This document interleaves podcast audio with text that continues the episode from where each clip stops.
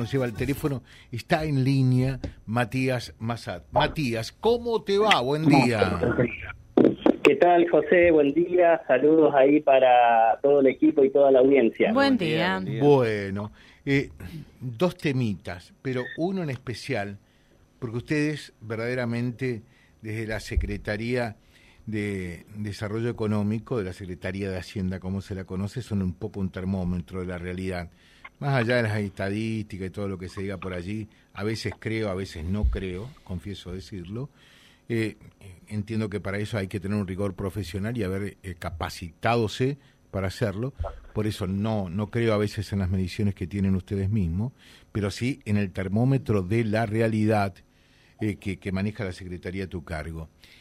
Y el derecho de registro e inspección es en buena medida eh, un, un, termómetro de lo que estamos aludiendo, de cómo está la actividad económica.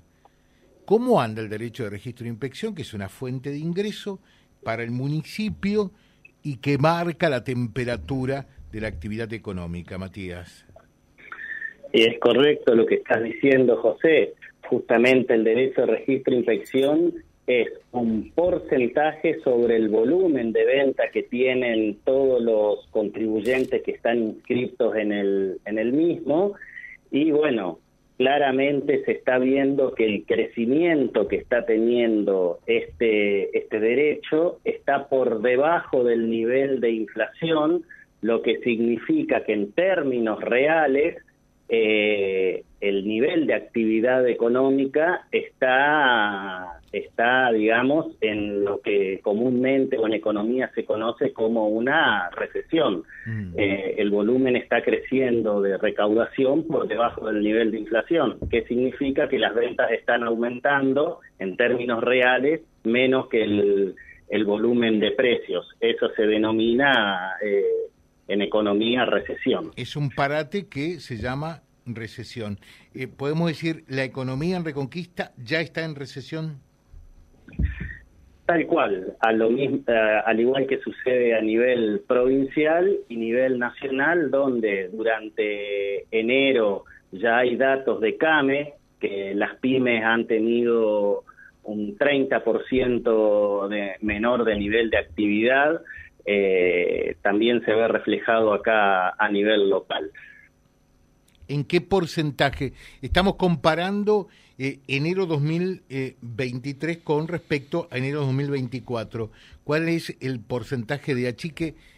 Para que la gente lo entienda, es lo que ingresó en el 2023, hacemos un poquitito por allí eh, de, clase, el maestro Ciruela, eh, decimos, lo que estamos hablando con Matías, 2023 versus 2024, cuánto creció la recaudación eh, de, este derecho de registro de inspección que se tributa sobre la actividad económica eh, y precisamente si es menos que la inflación que se ha dado en este tiempo, obviamente, eh, que, significa una pérdida, ¿no? A ver.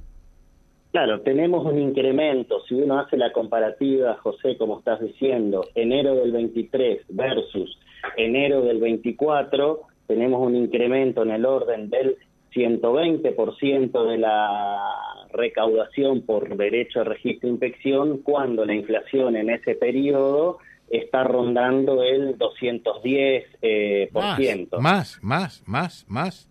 Enero a enero más, porque fue 211 en el 2023, si le sumás eh, mm, realmente enero, dejas un enero del año pasado y sumás el enero de este año, eh, el año pasado ya había sido 211. 260. Eh, me, corrijo, acá estoy mirando el cuadro del IPEC, del Instituto Provincial de Estadísticas y Censos, que te da el 260% la de enero a enero.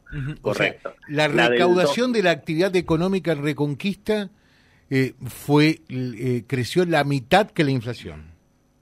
Exactamente, exactamente. Mucho, ¿eh? Es un Mucho, ¿eh? termómetro, un termómetro eso, José, ¿por qué? Porque puede ser también que haya contribuyentes que hayan hecho ventas, pero por una cuestión financiera no lo hayan ingresado. Eh, o sea, pero te marcan forma clara y contundente que eh, el nivel de actividad está por debajo de eh, del volumen de actividad que teníamos el año pasado. Matías, y en tal sentido, eh, ¿qué es lo que ven ustedes? ¿Que, hay mucha gente que, que, deja de pagar el derecho de registro de inspección? Y se está dando el caso donde la mora está teniendo un alza, eh, que bueno, esperemos que en los próximos meses la podamos reversar para poder por un lado el contribuyente que cumpla con su obligación fiscal, pero por el otro también nosotros disponer de los recursos para poder prestar todos los servicios eh, que como municipios tenemos la obligación de hacerlo y obviamente el pago de, los sueldos, que es otro de los compromisos, el más importante en cuestión a volumen eh, que tiene el municipio. Eh, desde ese punto de vista, entonces, mm, ¿tenés una idea que qué porcentaje de quienes están inscriptos en derecho de registro de inspección no están pagando eh, este derecho? Bueno, todavía no hicimos ese, ese análisis, eh, José. Justamente eh, es una de las tareas pendientes que tenemos con todo el equipo. Lo que pasa es que tengo mucha gente de vacaciones pero es una de las tareas pendientes que tenemos con el equipo que ahora cuando se reintegran de las vacaciones tenemos que hacer el, análisis para, bueno, luego tomar las medidas eh, que correspondan para poder corregir esa, esa situación. Y la otra, Matías, eh, mm, lo que por allí más se puede ver eh, claramente, las altas y bajas de comercios y empresas en el pago de este derecho.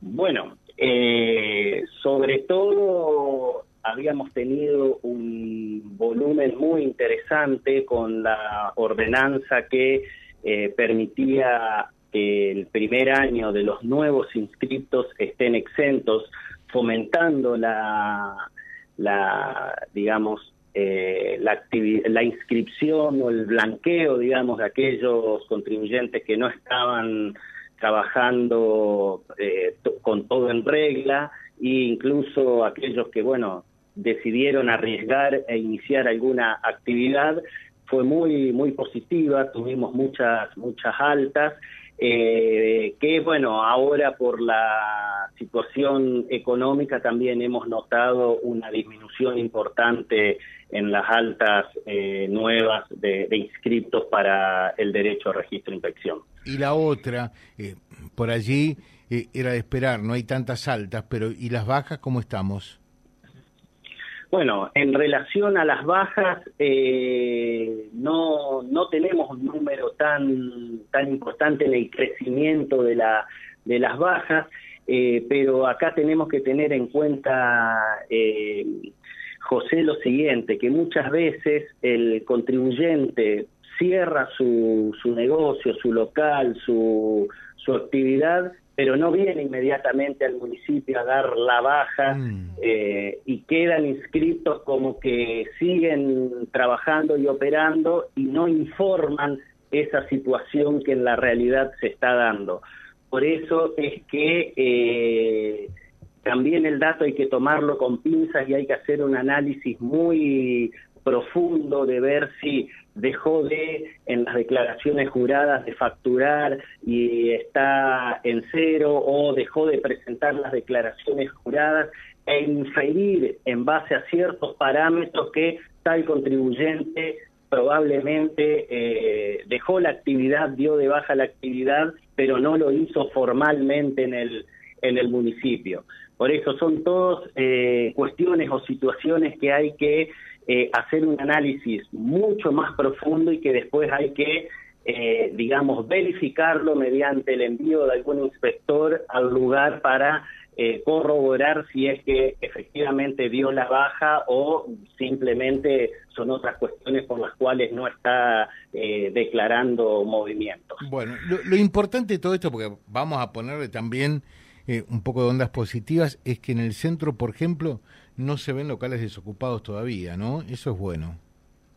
Así es, así es. Por eso te decía, José, eh, no, no tenemos el registro que se hayan elevado notable o considerablemente las bajas eh, pero con esto no quiero asegurar de que así sea porque bueno hay que hacer un análisis más profundo de lo que por lo que yo antes te decía viste que por ahí simplemente no lo comunican al al municipio, rentas del municipio y eh, a lo mejor ese dato hay que tomarlo con, con pinzas. Perfecto, dame un título final. Con este aumento que por supuesto eh, es lógico y es entendible, celebran los trabajadores municipales eh, que, han logrado un, aumento la semana pasada en sus saberes, que siguen siendo fundamentalmente para las categorías iniciales muy, pero muy bajos, porque están lejos eh, de, salir eh, del nivel de pobreza con lo que perciben. pero bueno, más allá de eso, con, este es 34 y pico, 34,7. 34,5. 34,5 reporta, significa cuántos millones de pesos para el municipio y por lo tanto la torta global de sueldo que habrá que juntar, parar la olla para pagar este mes de febrero, reportan cuántos millones de pesos. Bueno, por cada punto que se incrementen los, los sueldos a partir de ahora, José, se toma la nueva base porque esta es una nueva paritaria. Recordarás que en las eh, entrevistas anteriores el valor que se tomaba era el sueldo de febrero del 2023. Como ya cerró la paritaria 2023, hoy cada punto de aumento se toma sobre el sueldo que hay en enero del 2024. Es decir, que la base nueva eh, va a ser la masa salarial que tuvimos el mes pasado, en el mes de enero, y significa por cada punto unos 7,7 millones de pesos adicionales. Quiere decir que en los 34,5% son aproximadamente 270 millones de pesos más que tenemos que eh, abonar de, sueldos. Con una resolución, claro, que en el mes de eh, enero era de alrededor de 720 millones de pesos, vamos a estar cerca de los 900 Exacto, cerca de los mil millones de pesos. Escuchamos bien, ¿no? ¿Querés que te diga una cosa? No te envidio. La verdad que no te envidio para nada. Eh, y si algo no quisieras, está en tus zapatos. Juntar mil millones de pesos para pagar sueldos en el municipio, ¿eh? A ver, son números eh, José, que, por ahí asustan, pero bueno, tengamos en cuenta que con estos niveles de inflación, todos los números nominales se van, se van agrandando y, y bueno, reconozco que asusta, pero eh, a nivel nominal todos, todos los valores se van agrandando y eh, van, van sorprendiendo. Matías, te dejo un saludo, que tengas un buen día. ¿eh? Gracias, José. Saludos también para todo el equipo y toda la audiencia. Matías Massad. Bueno, fíjense qué importante, porque es la realidad, es lo que hay que saber también de acá del propio terruño, cómo está la cosa, ¿no? Ingresos eh, que quedan reducidos a la mitad, como este del derecho de registro de inspección, comparativamente con respecto al año anterior, mientras que eh, los egresos, los gastos, eh, siguen en aumento, porque es lógico, hay gastos duros eh, que, que, no se pueden eh, eludir, ¿no? Como el pago de sueldos. Mm. dice acá Liliana, ¿no les parece igualmente una barbaridad que un precarizado gane 147 mil pesos y trabajan como cualquier otro? Se lo dije en la pregunta, Liliana, se lo dije. Muy a pesar que con este aumento hay gente que sigue estando claramente debajo de la línea de pobreza www.vialibre.ar, nuestra página en la web, en Face, Instagram y YouTube. Vía Libre Reconquista. Vía Libre. Más y mejor comunicados.